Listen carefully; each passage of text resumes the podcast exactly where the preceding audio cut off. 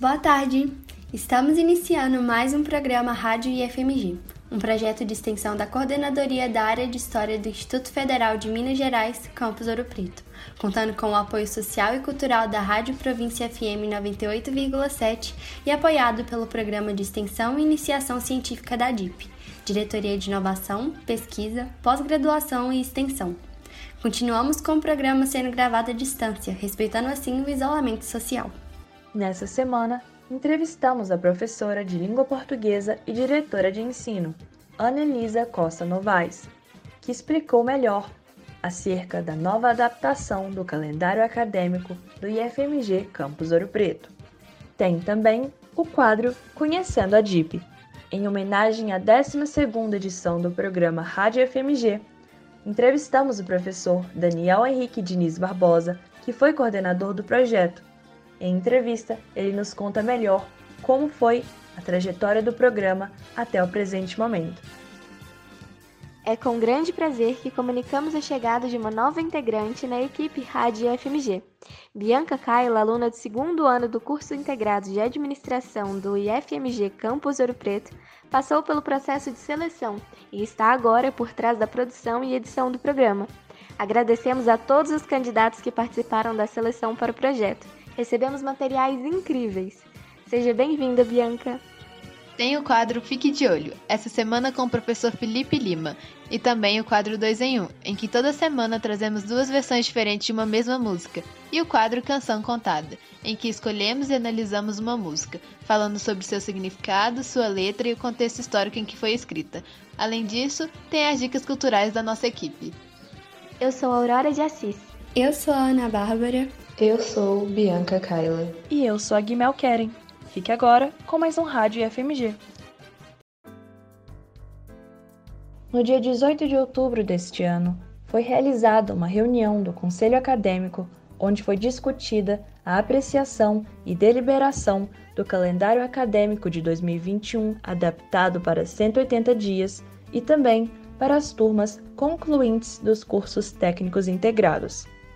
A redução de dias letivos, encarada com bastante preocupação pelos alunos, principalmente dos terceiros anos do ensino médio do IFMG Campus Ouro Preto, tem sido alvo de muitas dúvidas. Com o intuito de sanar as questões mais pertinentes, convidamos a professora de língua portuguesa e diretora de ensino, Ana Elisa Costa Novaes, que nos dará informações acerca dessa nova adaptação do calendário acadêmico, suas implicações a data que entrará em vigor e se haverão ajustes no conteúdo programático. Boa tarde, Anelisa. Bom, no que se refere aos novos calendários, há quanto tempo essa mudança vem sendo discutida e analisada? Ela já possui uma data para entrar em vigor? Pessoal do projeto da Rádio FMG, espero que esteja todo mundo bem. Obrigada pelo convite para estar aqui discutindo uma questão tão importante para o nosso campus e passando a informação adiante. Bom, sobre as discussões é, da última reunião do Conselho Acadêmico, né, com a pauta do calendário acadêmico adaptado para 180 dias letivos, essas discussões, né, sobre a possibilidade de adotarmos um calendário mais compacto, né, elas estão em pauta na nossa comunidade escolar desde quando a gente começou a discutir o calendário acadêmico de 2021. Então, ainda no ano letivo de 2020. O Campus Ouro Preto, para aderir ao ensino remoto, ele precisou de alguns meses de preparação nós, outras instituições, cada uma dentro das suas dificuldades e especificidades. Essa foi uma discussão que distanciou bastante o nosso calendário acadêmico do nosso calendário civil. E isso tanto aqui quanto em outros campos do IFMG e outras instituições também. Quando a gente discutiu o calendário de 2021, havia a possibilidade da gente trabalhar com menos dias letivos. Essa flexibilização ela vem a partir de normativa, legislações, enfim. Tanto que essa possibilidade ela já havia sido explorada por outros campos do IFMG de outras cidades, né? Assim, muitos campos definiram calendários de 150 dias letivos, 160 dias letivos, 170, houve uma variedade enorme de definições. Ah, mas aí, em dezembro de 2020, a medida provisória que permitia essa flexibilização perdeu a validade, não foi renovada. E os campi tiveram que readequar seu calendário para mais. Nós aqui também definimos por seguir a legislação e adotar o calendário com 200 dias letivos, que era naquele momento exigido por lei.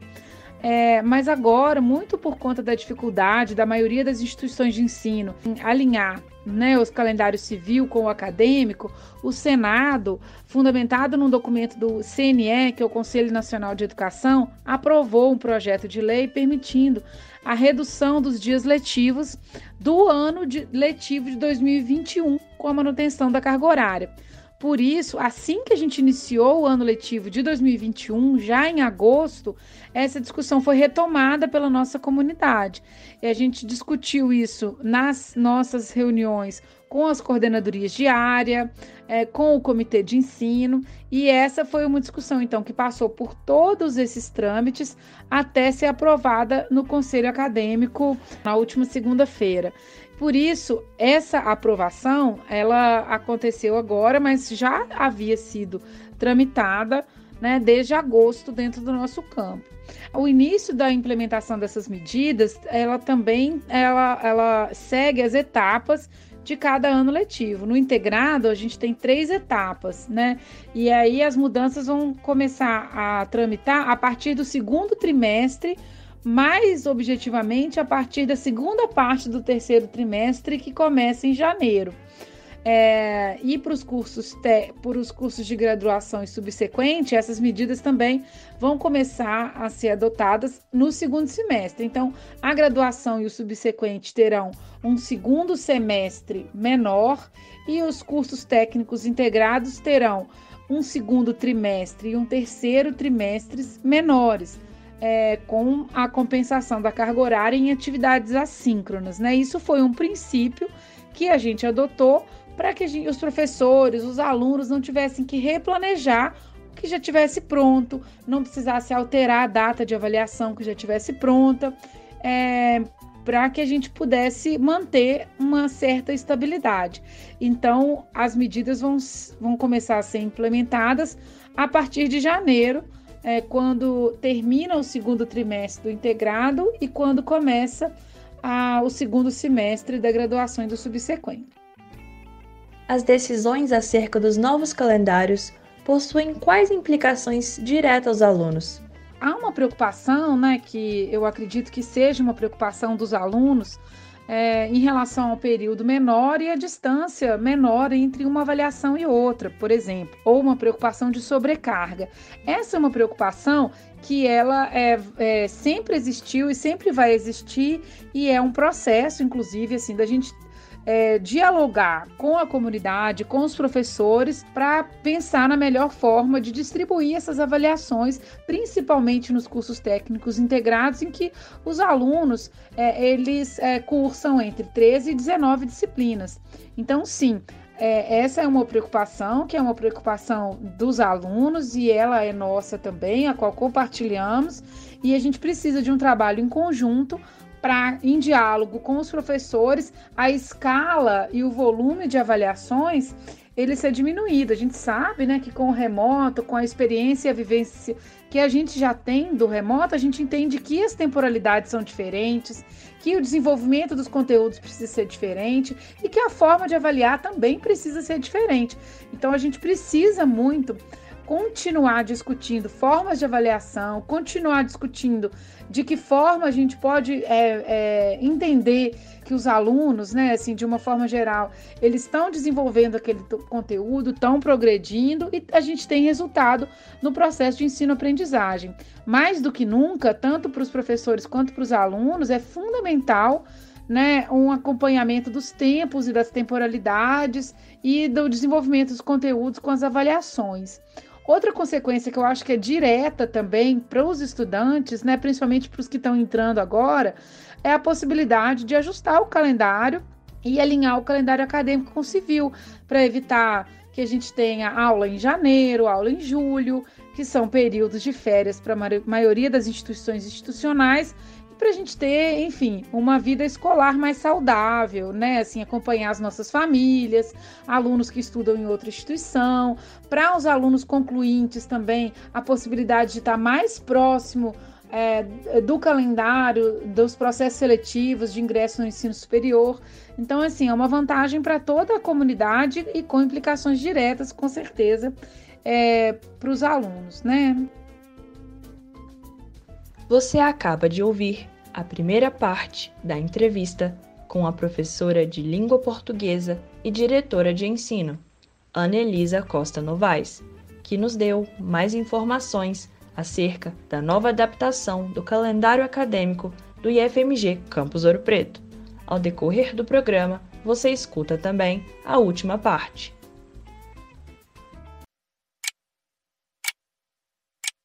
A luta contra o fascismo informa a hora certa. É hora de resistir a toda forma de arbítrio. O 2 em 1 um de hoje é um pouco diferente, pois traz com importância a voz das mulheres. Trouxemos a música Graças à Vida, composta por Violeta Parra e interpretada por Elis Regina, para prestar homenagem ao Outubro Rosa, que luta em prol da conscientização e prevenção do diagnóstico precoce do câncer de mama e de colo do útero. Também, claro, gostaríamos de homenagear o projeto da rádio, que atualmente é apresentado pela voz de quatro mulheres, e ainda uma forma de agradecer a essas duas cantoras maravilhosas que deram vida a uma música tão especial.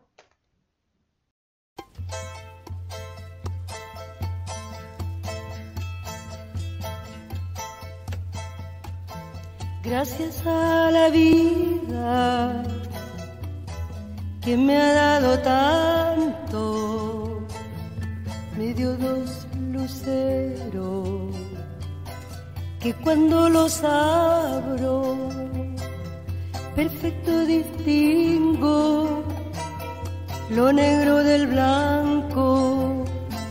Y en el alto cielo su fondo estrellado en las multitudes el hombre que yo amo.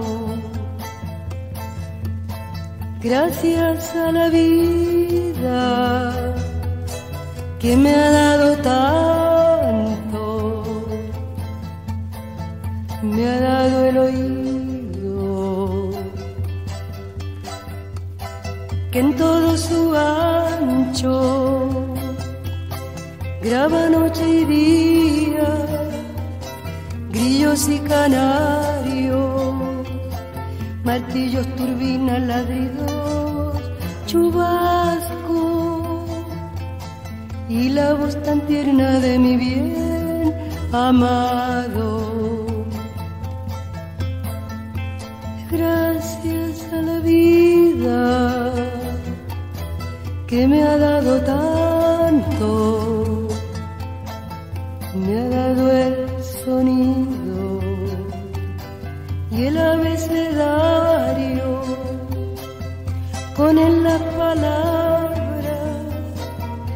pienso y declaro, Padre, amigo, hermano, y luz alumbrando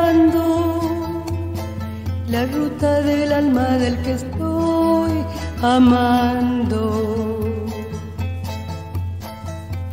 gracias a la vida que me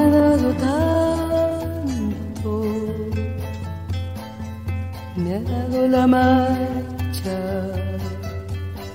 de mis pies cansados, con ellos anduve ciudades y charcos playas y desierto, montañas y llano. Y la casa tuya, tu calle y tu patio.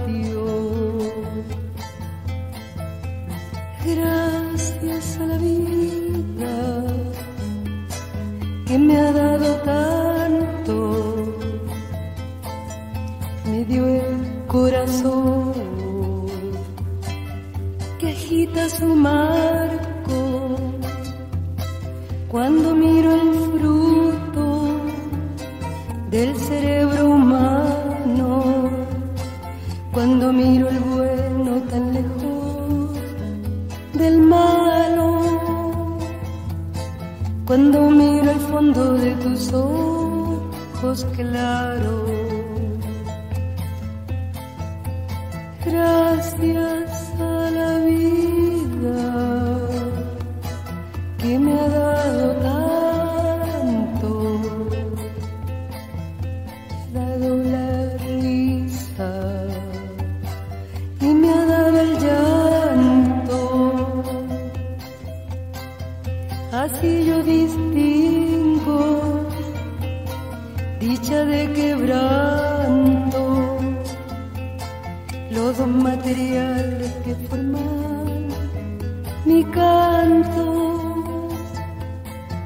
El canto de ustedes que es el mismo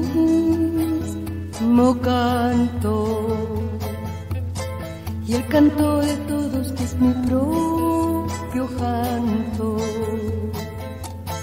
Gracias a la vida que me ha dado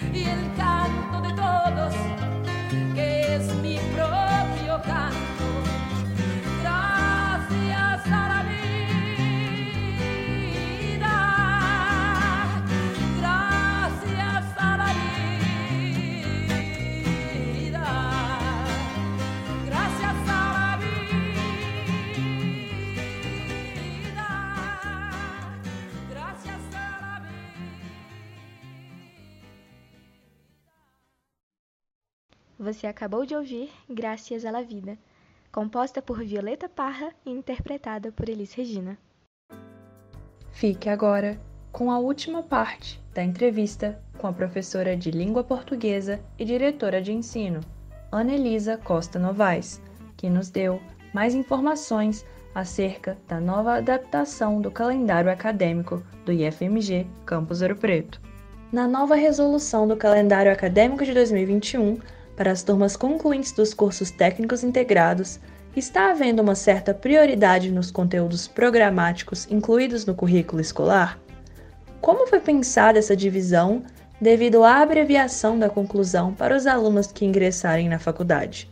A gente vai ter um calendário diferente para as turmas é, dos cursos técnicos integrados que estão no terceiro ano, ou seja, as turmas concluintes. E também foi aprovado no Conselho Acadêmico que a gente finalize o segundo trimestre dos terceiros anos ainda em dezembro, até dia 23 de dezembro. Então a gente vai ter sim um segundo trimestre menor, mas com a possibilidade é, da gente poder fazer um processo de reclassificação mais tranquilo e mais estável do que foi o do ano passado. Ou seja, a gente tem inclusive carga horária, subsídio de carga horária e de avaliações que permitem, né, assim, uma melhor análise do direito daquele aluno e das condições daquele aluno, é, por seu direito constitucional de ascender a um nível superior de ensino. Então, é, essa discussão, a partir de agora, com a definição do conselho acadêmico, ela vai voltar aos docentes e aos alunos para que os conteúdos programáticos eles sejam melhor desenvolvidos para permitir essa integralização. Lembrando que nossos cursos eles são técnicos integrados e mesmo o aluno optando, é, como é, boa parte dos nossos alunos, né, por cursos superiores é, e, e, e não exatamente por uma formação técnica, ou seja, a gente tem esse papel também dentro da nossa instituição de encaminhar os alunos para os cursos superiores, mas a gente precisa, a gente não pode desassociar né, a formação técnica da formação básica. Na verdade, a nossa formação ela é politécnica, ela é integrada. Né, ela integra essas duas frentes e a gente é, é para que o, o, aluno ele tenha né, uma formação técnica ele tem que ter uma experiência mínima é, nas disciplinas técnicas. Então, sim, existe uma discussão para que os alunos eles tenham todas as disciplinas desenvolvidas até o final da etapa, né? É, com um mínimo de experiência também nas disciplinas técnicas, para que ele tenha o diploma que ele precisa para ascender ao nível superior. Sobre a decisão, houve certa resistência por parte dos docentes? E como é esperado que os alunos reajam com os novos calendários? Essa discussão ela é cara para nós, para todos, para toda a comunidade escolar. Há uma preocupação de todos os docentes com a manutenção da qualidade do nosso ensino e com a garantia de que os alunos tenham direito a ascender a um nível superior de ensino, caso estejam aptos para isso. Então, essa é uma discussão de toda a comunidade e não há dissenso em relação a esse direito e não há dissenso em relação à necessidade urgente é, de uma definição. É, e cada vez mais, inclusive, o, talvez o dissenso que existia era o método né, em que é, é os alunos seriam reclassificados e reconduzidos, mas a, o, a, o, consenso maior é que, ao invés do aluno fazer uma prova, né, como foi feito na etapa anterior, é, que defina todo o seu período escolar, que ele tenha a possibilidade de é, ser é, reclassificado a partir do que ele já realizou né, nas avaliações, com uma média e um cálculo dessa média, para que o aluno possa, então a gente possa avaliar as atividades pregressas do aluno, o rendimento dele naquela disciplina, para que ele possa ascender. Isso também é, foi uma discussão bastante consensual, né?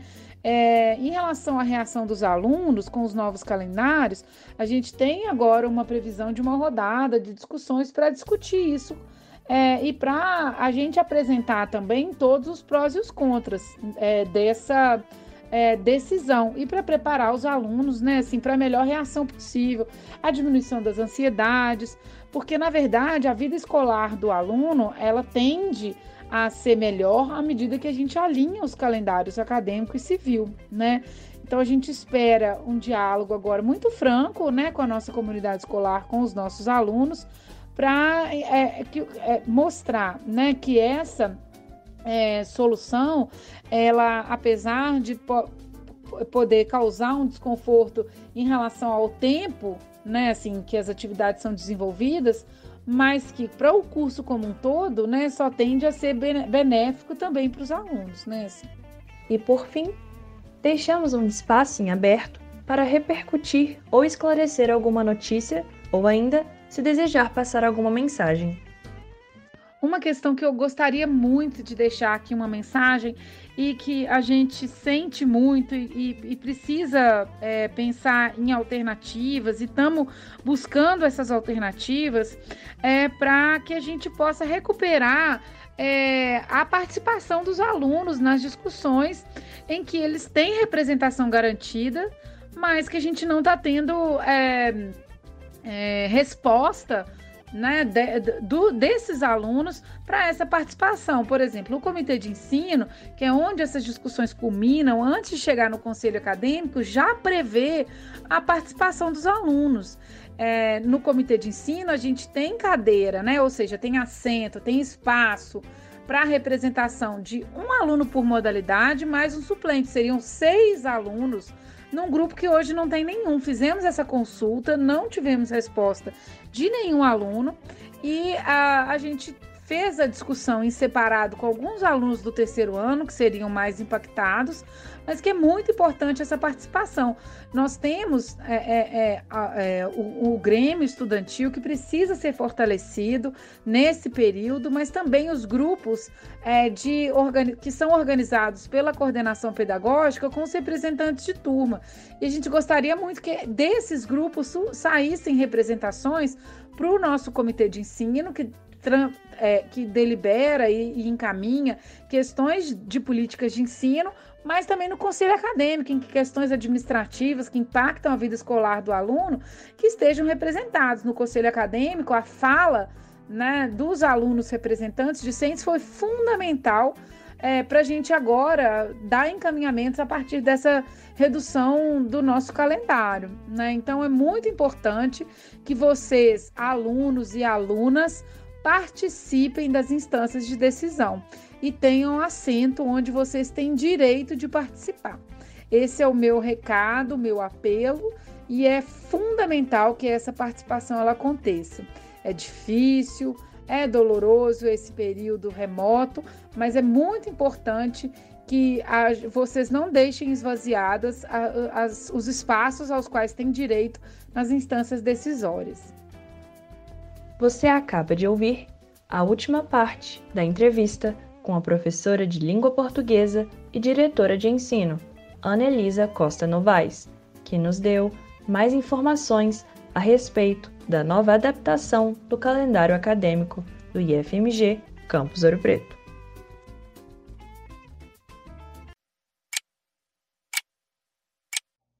A luta pela educação pública, gratuita e de qualidade, informa a hora certa.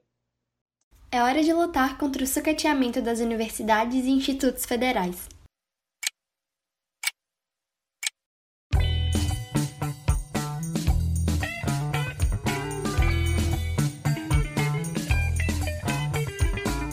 Fique de olho.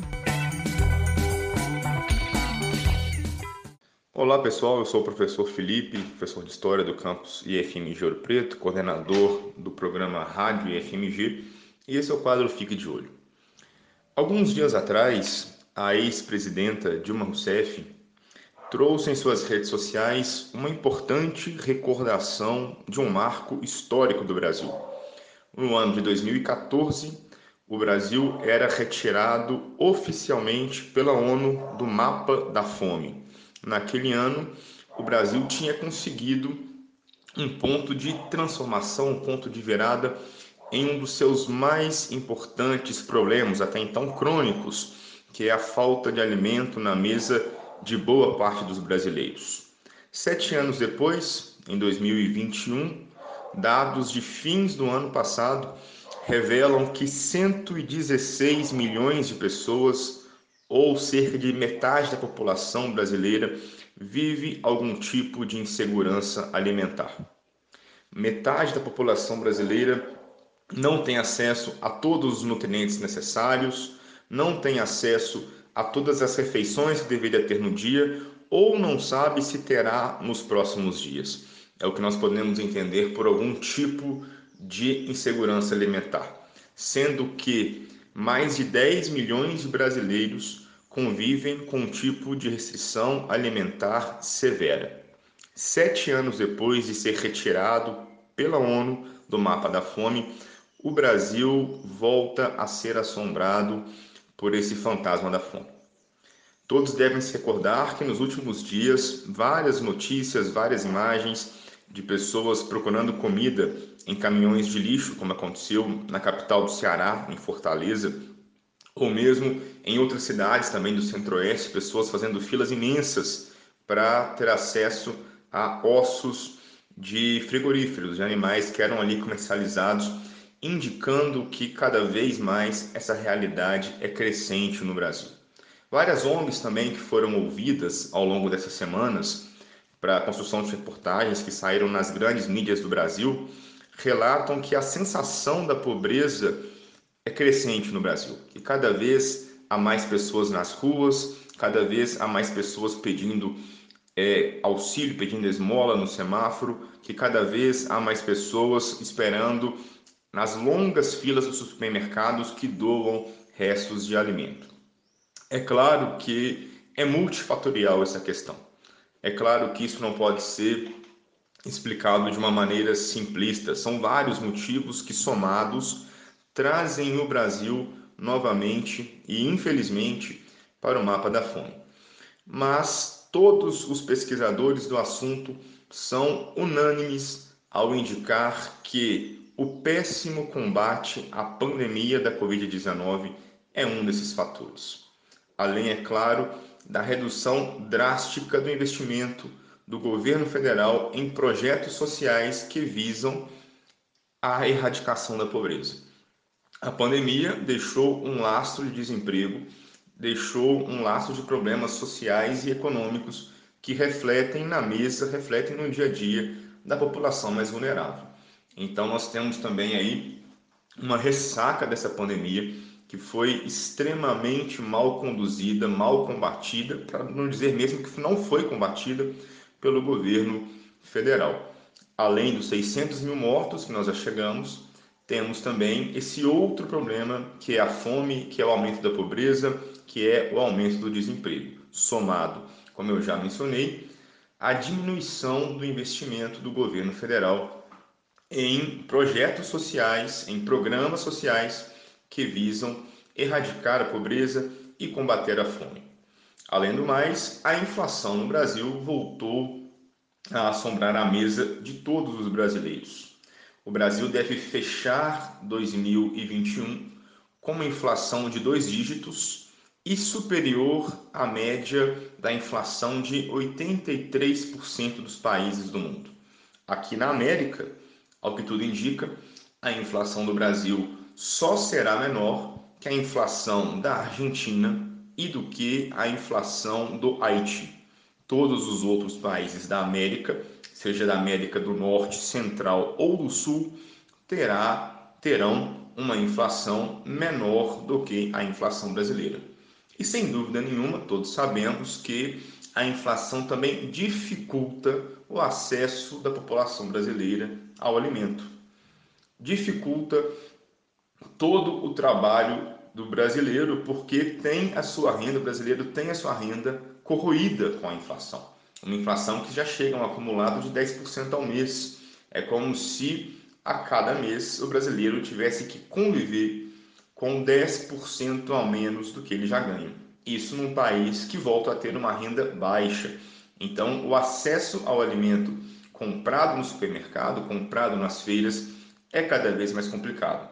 Ainda mais pelo fato de que o que puxa essa inflação é a subida estratosférica do preço dos alimentos. Portanto, o governo precisa mais do que nunca acordar para essa situação.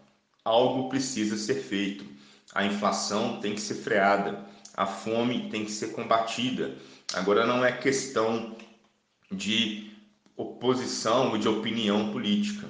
Já é um fato, é uma realidade que assombra centenas de brasileiros. Volto a dizer, 116 milhões de brasileiros vivem algum tipo de insegurança alimentar.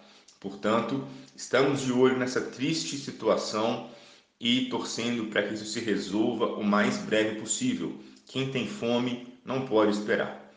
Obrigado e um abraço. Boa tarde, ouvintes. Devido às grandes chuvas que ocorreram na região de Ouro Preto, lugares como Cachoeira do Campo e Amarantina sofreram grande impacto das enchentes. Casas foram destruídas e itens básicos estão em falta para diversos moradores locais. Nós gostaríamos de divulgar alguns centros de apoio e doação, caso alguém possa contribuir para amenizar essa situação. O IFMG Campus Ouro Preto está recebendo arrecadação das 8 até as 18 horas em sua portaria principal. A Escola Municipal de Amarantina está recebendo tanto doações quanto as vítimas da enchente. Locais como a Sorvete Façana, Marcela Calçados, Soul Kids são locais de coleta de doações em Cachoeira do Campo. Nos Coelhos, a Mercearia da Maria se dispôs a receber doações e em Tabirito, o restaurante Quatro Estações. Para as famílias que ainda não receberam nenhum tipo de contato ou auxílio podem entrar em contato com a Secretaria de Desenvolvimento Social pelo telefone 3559 3248. Repetindo, 3559 3248. Os itens a serem doados são produtos básicos de higiene, como sabonete, papel higiênico, fraldas e etc. Itens como colchões, toalhas, cobertores e roupas também são de extrema necessidade além de alimentos, visando também que há pessoas oferecendo refeições prontas. Há ainda diversos pontos de apoio e formas de ajudar. Para mais informações, acesse as mídias sociais dos locais afetados, como o Instagram de Amarantina, arroba marantinamg, o de Cachoeira do Campo, arroba cachoeiradocampo.mg, e a Prefeitura de Ouro Preto, arroba Prefeitura Ouro Preto. Caso não consiga fazer doações em postos de coleta, doações sem dinheiro pelo Pix estão sendo aceitas pela comunidade amarantina. Para mais informações sobre doações com essa ferramenta, entre no Instagram @amarantinamg. Obrigada a todos que escutaram e a todos que contribuíram ou irão contribuir com a população afetada. A luta pelo direito à saúde informa a hora certa. É hora de defender o SUS. O projeto de extensão Rádio FMG existe há mais de 10 anos e vem possibilitando que a informação chegue a cada vez mais pessoas. Atualmente, temos o prazer de contar com a mais nova forma de divulgação do projeto, o Instagram da rádio. Criado com o intuito de ampliar a divulgação e talvez até possibilitar a postagem de alguns quadros do programa, esse novo meio vem nos auxiliando a deixar um pouco do que falamos aqui lá também. Contamos com a colaboração de vocês, nossos ouvintes, e esperamos que gostem. Acesse Rádio FMGOP, tudo junto mesmo, no Instagram e saiba mais. Boa tarde! O IFMG Campus Ouro Preto possui diversos projetos de extensão e pesquisa que oferecem bolsas aos alunos. Os projetos têm como objetivos principais produzir e divulgar o conhecimento científico, além de propor soluções técnicas e tecnológicas que beneficiam a comunidade interna e externa do campus. Toda semana, no programa, trazemos uma reportagem sobre um desses projetos que a ADIP, Diretoria de Inovação, Pesquisa, Pós-Graduação e Extensão do campus, oferece.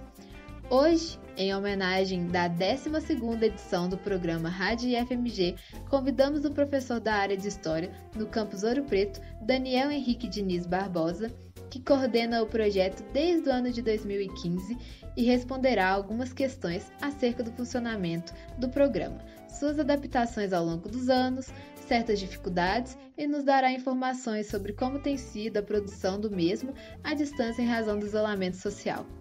Daniel, a gente gostaria de saber como o projeto com a Rádio Província se iniciou. Bem, o programa Rádio FMG ele nasce é como um, um, acordo, né, a partir de um acordo estabelecido entre a Rádio Província, entre a Associação Cultural que controla a Rádio Província, e o Campus Ouro Preto, a direção geral do Campus Ouro Preto, do IFMG, ainda em 2008 é, ou 2009, 2009 na verdade, assina-se um acordo entre as duas instituições é, em que há uma questão espacial de utilização ali de uma entrada da escola para a questão da rádio, alguma coisa do gênero, e a emissora cede para a escola um horário de programação semanal na sua, na sua grade, é, para que a gente possa emitir é, todas as semanas um programa é, tratando da realidade da escola, da realidade do campus, do seu cotidiano, das suas pesquisas, da sua extensão, ou seja, dando publicidade ao que nós fazemos ali dentro, é, falando com a comunidade, né, falando com pais de alunos, falando com familiares de alunos, falando, falando com os próprios alunos, falando com servidores, é, familiares servidores, ou seja, com toda a comunidade de Ouro Preto, que direto ou indiretamente tem interesse, é, é, diretamente porque tem né, pessoas ligadas à escola e tal, indiretamente porque, afinal de contas, somos uma instituição pública e, e, e que se apresenta à sociedade. Né? Então, a, a, gente surge ali naquele contexto, originalmente com, se eu não me engano, né, não era eu cuidava disso, mas com uma bolsa ali da direção, para um bolsista, para um aluno, etc. E como o professor Arthur Versiani, que era o diretor da escola à época, ele era da, da área de ciências sociais, né, que reunia história, geografia, nesse momento reunia história, geografia, filosofia, sociologia e educação, é, ele leva para lá, para essa área de ciências sociais, o projeto. Porque nenhuma outra área mostrou interesse, etc. Esse projeto ficou lá. E desde então ele fica lá. Depois houve uma separação, a, a coordenadoria de ciências sociais, ela, ela, a geografia sai de lá, a história sai de lá, e aí ela, o projeto continua no departamento de história, né, na coordenadoria de história. E hoje ele está lotado, assim como a história, assim como as ciências sociais, assim como o restauro, dentro da coordenadoria é, de humanidades e ciências sociais aplicadas, a Codecisa. Então ele é, ele é parte do nosso laboratório de memória e pesquisa histórica, é, que é parte dessa coordenadoria. Então, desde o princípio lá ele esteve. Só que a partir desse primeiro momento, que teve essa bolsa ligada à direção e tal, ele começou, isso aí já no segundo ano, a se inscrever é, com regularidade anual é, nos editais que passaram a ser regulares, né? Então, editais de pesquisa e extensão da Diretoria de Inovação, Pesquisa e Extensão, que era uma diretoria que até 2009 ou 10, até 2010 ela não existia.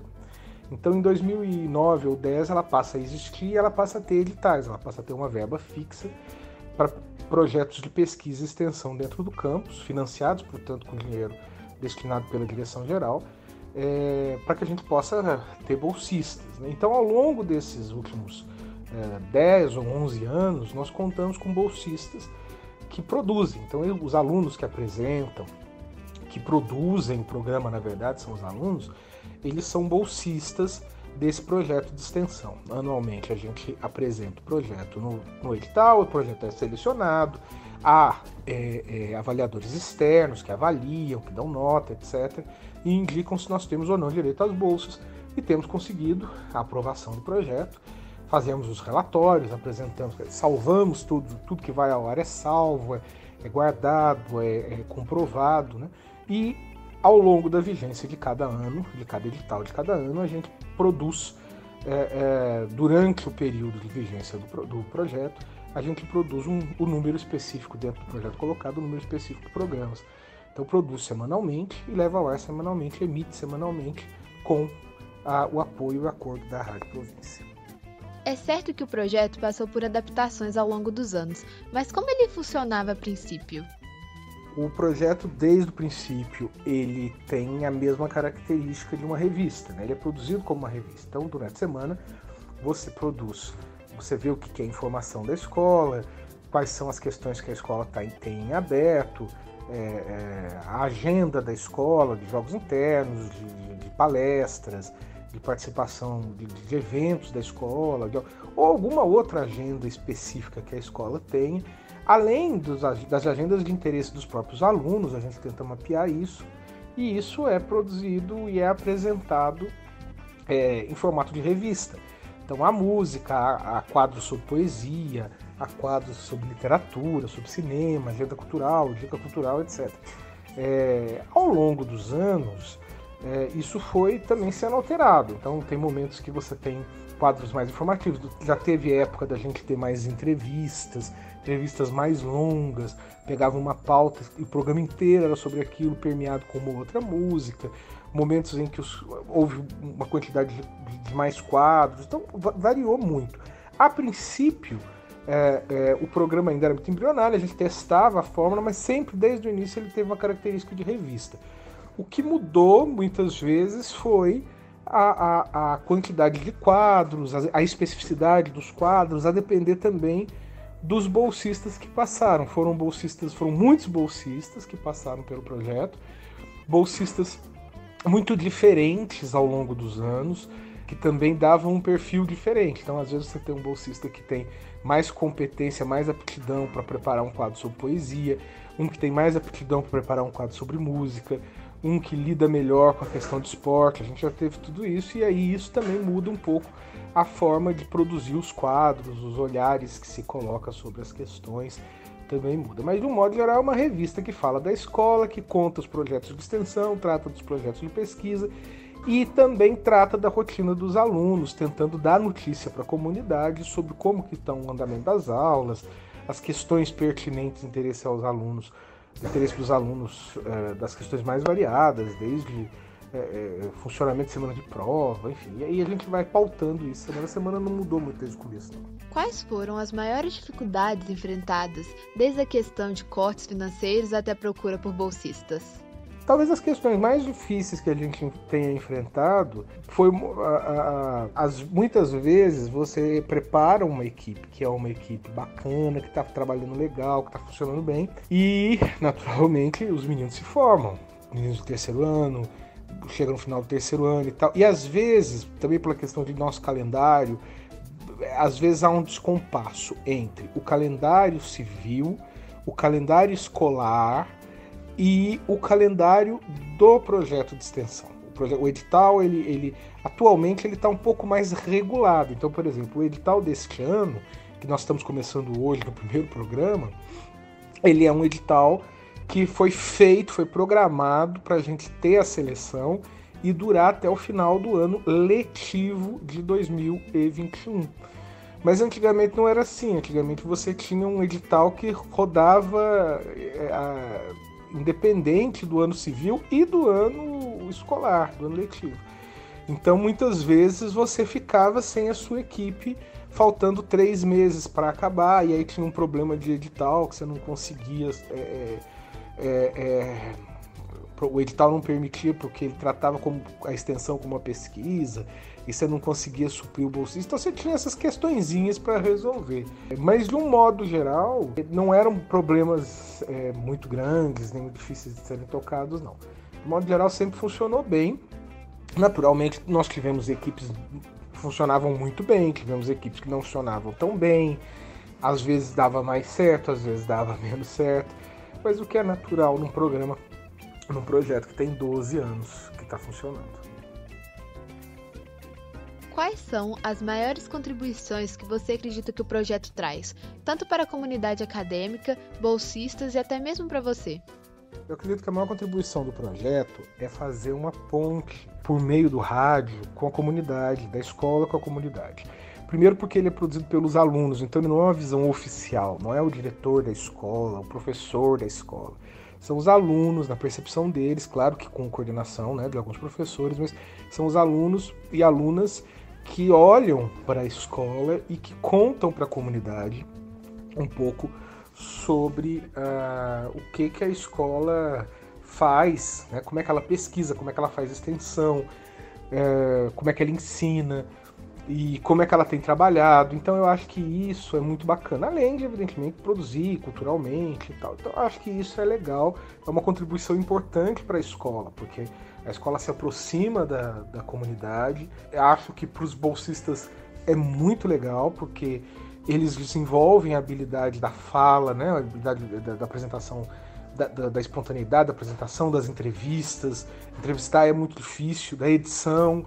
Mas sobretudo ele desenvolve a habilidade do texto, porque eles escrevem bastante, né? Há um projeto, um processo de redação, a gente se encontra semanalmente, a gente produz semanalmente, a gente redige, as reportagens são minimamente redigidas, então, e é muito interessante observar é, como é que entra um aluno bolsista, como é que ele sai, como é que ele amadurece nesse processo. E muitas vezes quem nos ouve pode perceber isso com clareza, né? ouve o programa vê às vezes um menino verde começando, ao final ele está redondinho e tal. Já tivemos alunos que saíram, foram fazer comunicação, é, é, porque, enfim, se encontraram ali numa profissão, né? Claro que de uma forma muito incipiente, né? Que nenhum de nós ali lida com comunicação. Eu sou um professor de história, é, o professor Felipe, que é o atual coordenador, é um professor de história, então, na verdade, o que a gente faz ali é uma tentativa de, de fazer uma, uma comunicação não oficial mas que justamente por isso a gente acredita que tem dá um caldo aí, né? Funciona bem na relação com quem nos ouve. Em razão do isolamento, o programa precisou se adaptar a um novo formato, sendo agora produzido à distância. Quais você acredita que sejam as maiores vantagens e desvantagens desse novo formato? Bem, a maior vantagem do programa ser produzido à distância é que a gente fazia antes o programa, o programa ao vivo. Então a gente gravava as entrevistas, gravava uma reportagem ou outra, etc., um quadro ou outro, e, e ia ao vivo para o estúdio. E isso é muito legal, né? Para os alunos era muito legal, para os bolsistas era muito legal, porque obrigava os meninos a estarem espertos, a, a, a, improvisar, né? Então isso tudo era, um facilita, era, um, era uma coisa importante para a formação.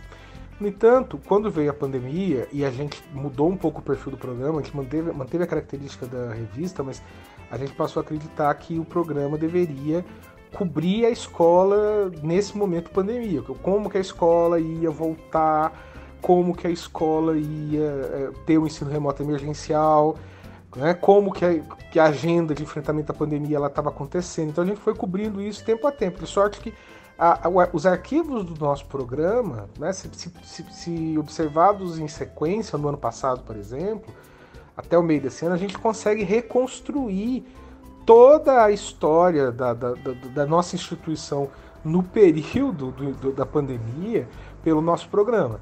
Nós entrevistamos muitos professores, muitos alunos, nós entrevistamos muitas vezes a direção, a diretora de ensino, a, a gerente de ensino, para ir cada passo a gente foi contando, a gente foi narrando, a gente foi mostrando como é que a escola estava avançando nisso. Também mostramos as pesquisas, a extensão, as, os projetos de extensão que não haviam parado. Então, muita coisa, e eu acho que essa muita coisa é, que vai continuar agora, quer dizer, quando a gente continuar é, cobrindo o processo agora de saída do ensino remoto emergencial, né? acho que tem aí duas contribuições. Uma que é de divulgar o que a escola tem feito para a comunidade de forma emergencial, é, é, urgente, né, no cotidiano, mas outra que é uma memória importante de todo esse processo que vai ser guardada porque gravada, porque editada pelos nossos bolsistas e que conta esse período ouvidos todos os programas desses dois anos e tal, a gente vai ter isso. E a gente não tinha muito isso, né? A gente tinha as reportagens espaço, mas o programa era feito ao vivo, a gente não tinha gravado. Então acho que essa é a principal vantagem. A gente hoje tem uma gravação completa desses programas e, e, e com, ele, com isso a gente consegue, inclusive, avançar para além é, da questão do, do, do, programa de rádio. A gente consegue, é, no futuro, consegue ouvir isso e, e ver como é que a escola pulsava ao longo da pandemia. Como foi para você ser o coordenador do projeto por tanto tempo? Eu fui coordenador do projeto, agora eu não sei exatamente quantos anos, mas talvez uns nove anos, dos 12, 9, 8, 9 anos. Mas para mim foi uma experiência muito, muito importante e muita, muita gratidão em relação à professora Julice, que foi a primeira coordenadora, que é uma figura fundamental da nossa escola e que a princípio me passou, né, essa, esse, essa e, e, também ao professor Francisco, que atualmente é professor subscrito, professor de filosofia do Cefet MG e que era nosso professor substituto na área de filosofia e que foi um coordenador também do projeto junto comigo. Eu assinava, até porque ele, ele tinha que ter, ele, por ser substituto, ele precisava ter alguém efetivo que assinasse. Mas ele que, na verdade, coordenou durante uns dois anos que ele ficou ali como substituto. E os bolsistas o adoravam. e o programa era super bem feito e ele era uma figura iluminada também. Então foi, foi um período muito bacana, assim como agora o professor Felipe também, que tem trabalhado com a gente nos últimos dois anos e atualmente é o, é o coordenador. Então, para mim, foi uma experiência muito prazerosa. Eu acho o rádio um veículo sensacional é, e acho que a, a, ele tem ocupado um novo espaço agora com o, os podcasts. Então, o podcast, no final das contas, é um rádio, né? Só que, que um rádio no, que o sujeito escuta a hora que ele quer, assim como o streaming é uma televisão que o sujeito vê a hora que ele quer. Muda um pouco o formato, né? o, o, o meio de chegar, mas o, o formato às vezes não é tão diferente. Então, eu acho muito bacana e acho que a gente tem, que caminhar, tem caminhado e vai caminhar cada vez mais para ter o programa na emissora e também ter o podcast. Eu acho que é um caminho bacana, mas é para mim foi uma experiência excepcional. Convivi com bolsistas maravilhosos, alunos geniais e só, só aprendi. Foi muito bom. Quais são as suas expectativas para os próximos anos? Acho que cada vez mais, eu acho que essa é a minha expectativa para os próximos anos, cada vez mais a gente vai pro ar na emissora, assim, né, contanto que o, que o acordo fique em pé, vai transformar o programa em podcast. Eu acho que esse é um passo fundamental para todos nós, para distribuir melhor para os alunos, para isso chegar melhor nos alunos. A gente ainda acha que isso não chega tão bem porque o aluno mais jovem tem mais dificuldade em ouvir a rádio, por uma questão até cultural, os, os meninos ouvem menos rádio, então o podcast pode ser uma ferramenta, pegar o programa e transformá-lo. Para isso, naturalmente, me parece é, inevitável que o programa se mantenha gravado, porque gravado fica mais fácil para você editar, é mais fácil, e eu acho que a pandemia trouxe isso para várias profissões, vários, vários afazeres, né?